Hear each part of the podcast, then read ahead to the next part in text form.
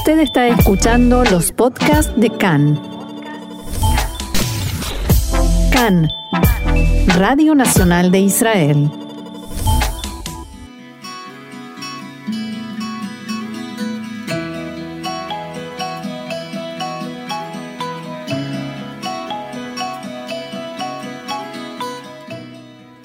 Café Literario, una pausa con buenos libros y la mejor compañía, con Orna Stoliar.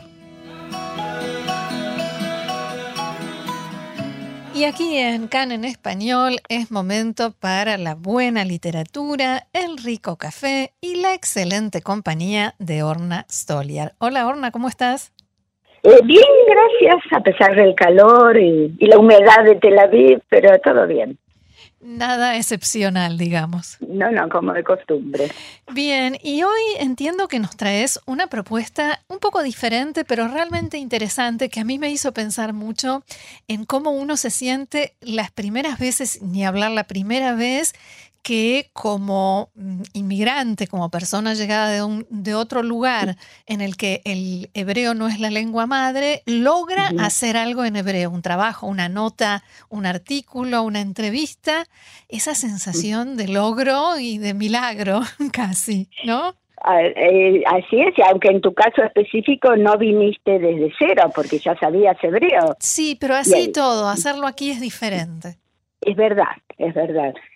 Pero eh, sí, eh, es interesante porque entre los escritores, periodistas, poetas que llegaron sobre todo de Europa Oriental a Israel, muchos de ellos venían con un bagaje de hebreo, de conocimientos judaicos, de conocimiento de los textos canónicos, pero de América Latina esa situación no era tan frecuente, por lo menos en el ámbito de la de la escritura. Claro. Y lamentablemente Oded Sverlik, de quien vamos a hablar hoy, eh, murió muy joven. Sí. Pero él había empezado su carrera periodística y literaria en Buenos Aires, en español, por supuesto. Sí, llamándose Enrique.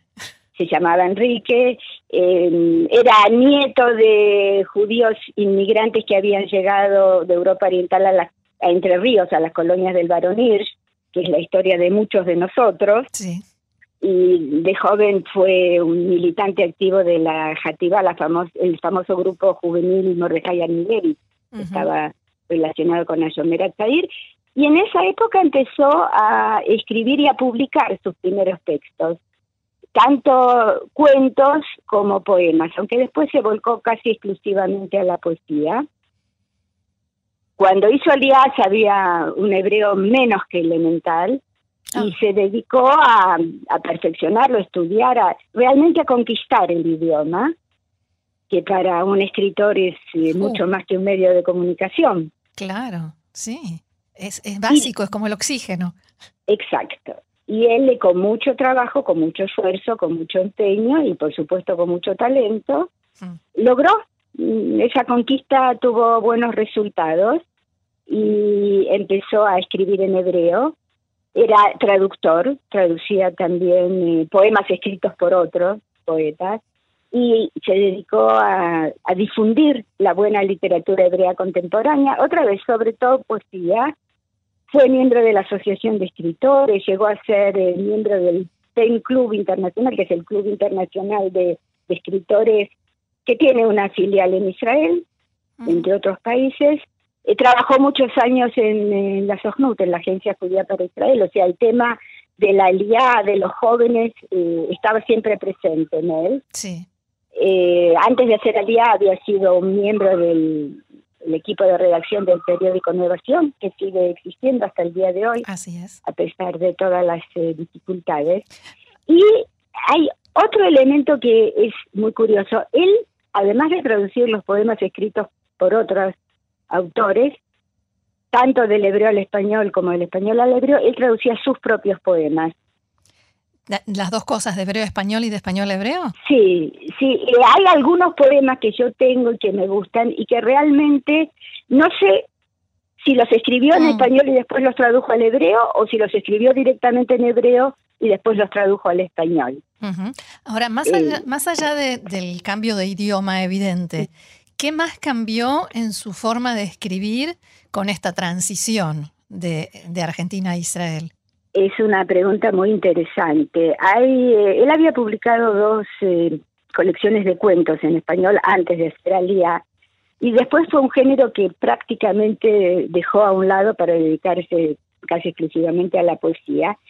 Y ahí aparecía con más fuerza el elemento ideológico eh, judío, sionista, socialista, los conflictos, la lucha contra el antisemitismo, que pensemos en los años 60 en la Argentina con la captura de Eichmann y el auge de los grupos eh, nazis y chilo nazis y de una derecha muy radicalizada, era un tema muy vigente para los jóvenes de aquella época.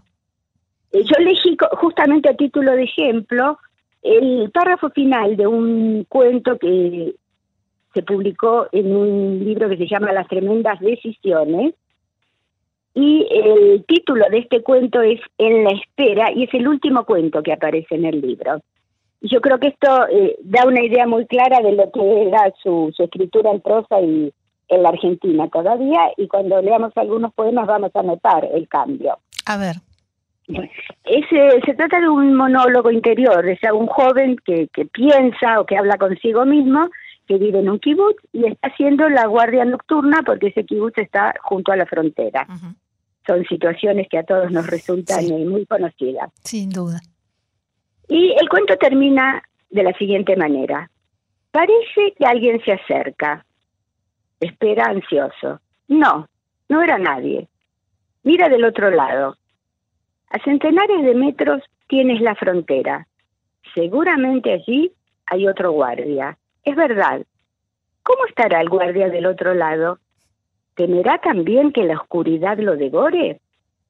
Esa negrura que nos une pese al límite divisorio límite. El único límite para el hombre en vigilia es la oscuridad. Entonces, el de enfrente siente lo mismo. O se convirtió en un robot. A pesar de los hechos, la alternativa parece ser igual para ambos. La noche se columpiaba en sus últimos estertores, dejando vislumbrar atisbos del alma. Advirtió la presencia de Daniel, que se acercaba para relevarlo, para ser su continuidad. Así termina el cuento y así termina el libro. O sea, eh, lo que vemos acá es algo muy interesante, que es la oscuridad, el miedo, el peligro, pero al mismo tiempo la posibilidad de ponerse en el lugar del otro. Sí, y que el del otro lado pueda estar en nuestra misma situación. Exacto, los dos están en la oscuridad, los dos cumplen con su deber, los dos tienen miedo no queda claro si le temen más a la, a la oscuridad o al enemigo que está tan cerca.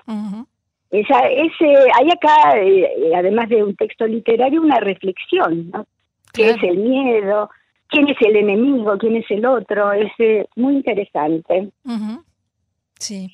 En, en la poesía, que en general la mayor parte de sus poemas son textos breves, muy compactos, muy concisos, con un lenguaje metafórico bastante elaborado y tiene una tendencia clara a una poesía conceptual, a elaborar conceptos o ideas de manera poética, por supuesto, no es poesía de barricadas, claro. como se decía en algunas épocas. Sí.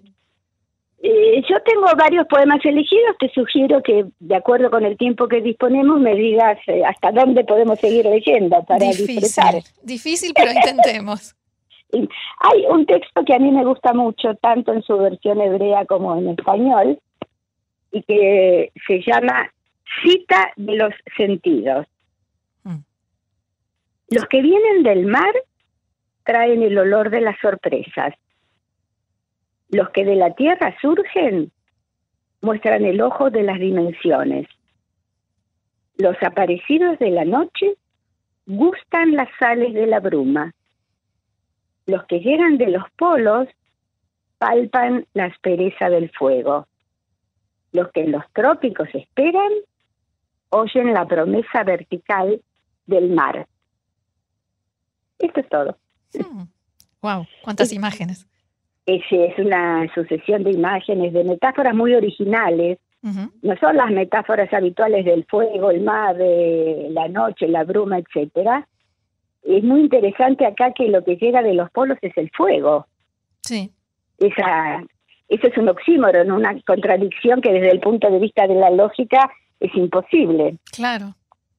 Pero por suerte en la poesía todo es posible. Así es. Y tengo otro texto un poquito más largo que se llama Rápida mirada sobre la calle en que vivo. Y yo antes de empezar a leerlo te hago una pregunta. ¿Será la calle en que vivía en Buenos Aires o la calle en que vivía en Ramat Gan? Él Es precisamente lo que me estaba preguntando, de qué calle estará hablando. Con los detalles que da el poema no tenemos forma de saberlo. Ah. O sea que nuestra imaginación eh, es libre de llegar a las conclusiones que quiera. Él, eh, como te decía, hizo alía con un grupo de jóvenes de su misma edad y sus mismas eh, concepciones. Estuvieron un tiempo en el kibbutz Dvir, en el sur del país, y después se fueron a, la en al norte, muy cerca de Kiryat Shmona. Y después de unos años se mudó a Ramat Gan, donde vivió hasta su muerte prematura. Entonces el poema dice lo siguiente, lonja gris rota en una mole donde cae una nota del pentagrama de cemento triturado entre las ruedas de los autos ajenos. Las ventanas que van hacia los ojos indigentes, casas escondidas tras el ruido de los árboles, edificios engendrados por el motor de los años y una acumulación de gente que corre hacia ninguna parte, pero apurada para llegar a tiempo. Fuerza de la costumbre, negocios que preparan las naranjas con su añoranza de total mordedura, máquina de los chicos en busca de las plazas, velocidad de los pájaros que saben su camino y que luego harán con la sombra una manta, Solo después de medianoche, con la afluencia de la soledad innumerable, unos raros muchachos de gesto medio loco saldrán para buscar la nota. Wow, de verdad que puede ser en cualquier parte. Exacto, porque por un lado está todo el tema de eh, el, la prisa, el bullicio de la ciudad y el centro de Ramat ciertamente, que es una zona comercial, puede perfectamente responder a esta descripción. La gente que corre hacia ninguna parte, pero apurada para llegar a tiempo. El pentagrama de cemento, eso me gustó mucho. Es, claro, sí, sí, eso y, y después de medianoche y la soledad, ese es un tema recurrente en la oscuridad, la noche y la soledad. Ahora, más allá de este poema en particular, donde realmente no se sabe de qué está hablando, eh, ¿cuánto de lo que dejó atrás en Argentina eh, sí se puede ver quizás en su poesía en hebreo, si es que se puede? Eh, no referencias concretas, mm. no algo específico, para dar un ejemplo muy, muy burdo, ¿no? No habla del obelisco, no habla de, del, del Río de la Plata pero eh, se nota que hay un pasado en, otro lugar en Israel. En el ambiente literario en Israel era conocido como un autor israelí o de alguna manera había una referencia a su origen latinoamericano cuando se hablaba de él o con él. Eh, te podría decir las dos cosas. En Israel y sobre todo hace unos cuantos años casi no había escritores israelíes nacidos en Israel. Claro. La mayoría habían venido de otros lugares. Sí era muy poco frecuente este caso de alguien venido de América Latina, que son comunidades eh, eh, en su mayoría sionistas, con una, en, la Argentina las escuelas judías eran un modelo, pero eh, no, no salieron de ahí escritores que llegaron a consagrarse a nivel nacional en Israel sí hubo, y hay hasta el día de hoy, escritores de países de América Latina que siguen escribiendo en español porque sienten que no lograron dominar el hebreo hasta ese punto. Ahora, él ganó premios en Israel, premios eh, no de escritores eh, en otras lenguas, sino de, premios para escritores en Israel, o sea, premios reconocidos. Sí, como cualquier otro escritor israelí que escribe en hebreo. Independientemente del lugar eh, de nacimiento y la Argentina había recibido la faja de honor de la SADE, que es la Sociedad Argentina de Escritores, o sea que estaba reconocido aquí y allá, y en México en determinado momento lo, lo nombraron miembro de números de la Academia de la Lengua Española, justamente por su dominio del español. Bien. Orna, ¿algún otro detalle que quieras eh, para finalizar agregar sobre Odette Sverdlik? Eh, yo creo que eh, me gustaría leer un último poema muy breve. Ok. Que se llama Cuando un barco parte. Cuando un barco parte con su paso silencioso, impenitente, hay algo arrasador en su comienzo. Cuando un barco se aleja, silenciosa espada en su largada, un puerto se suicida entre las brumas.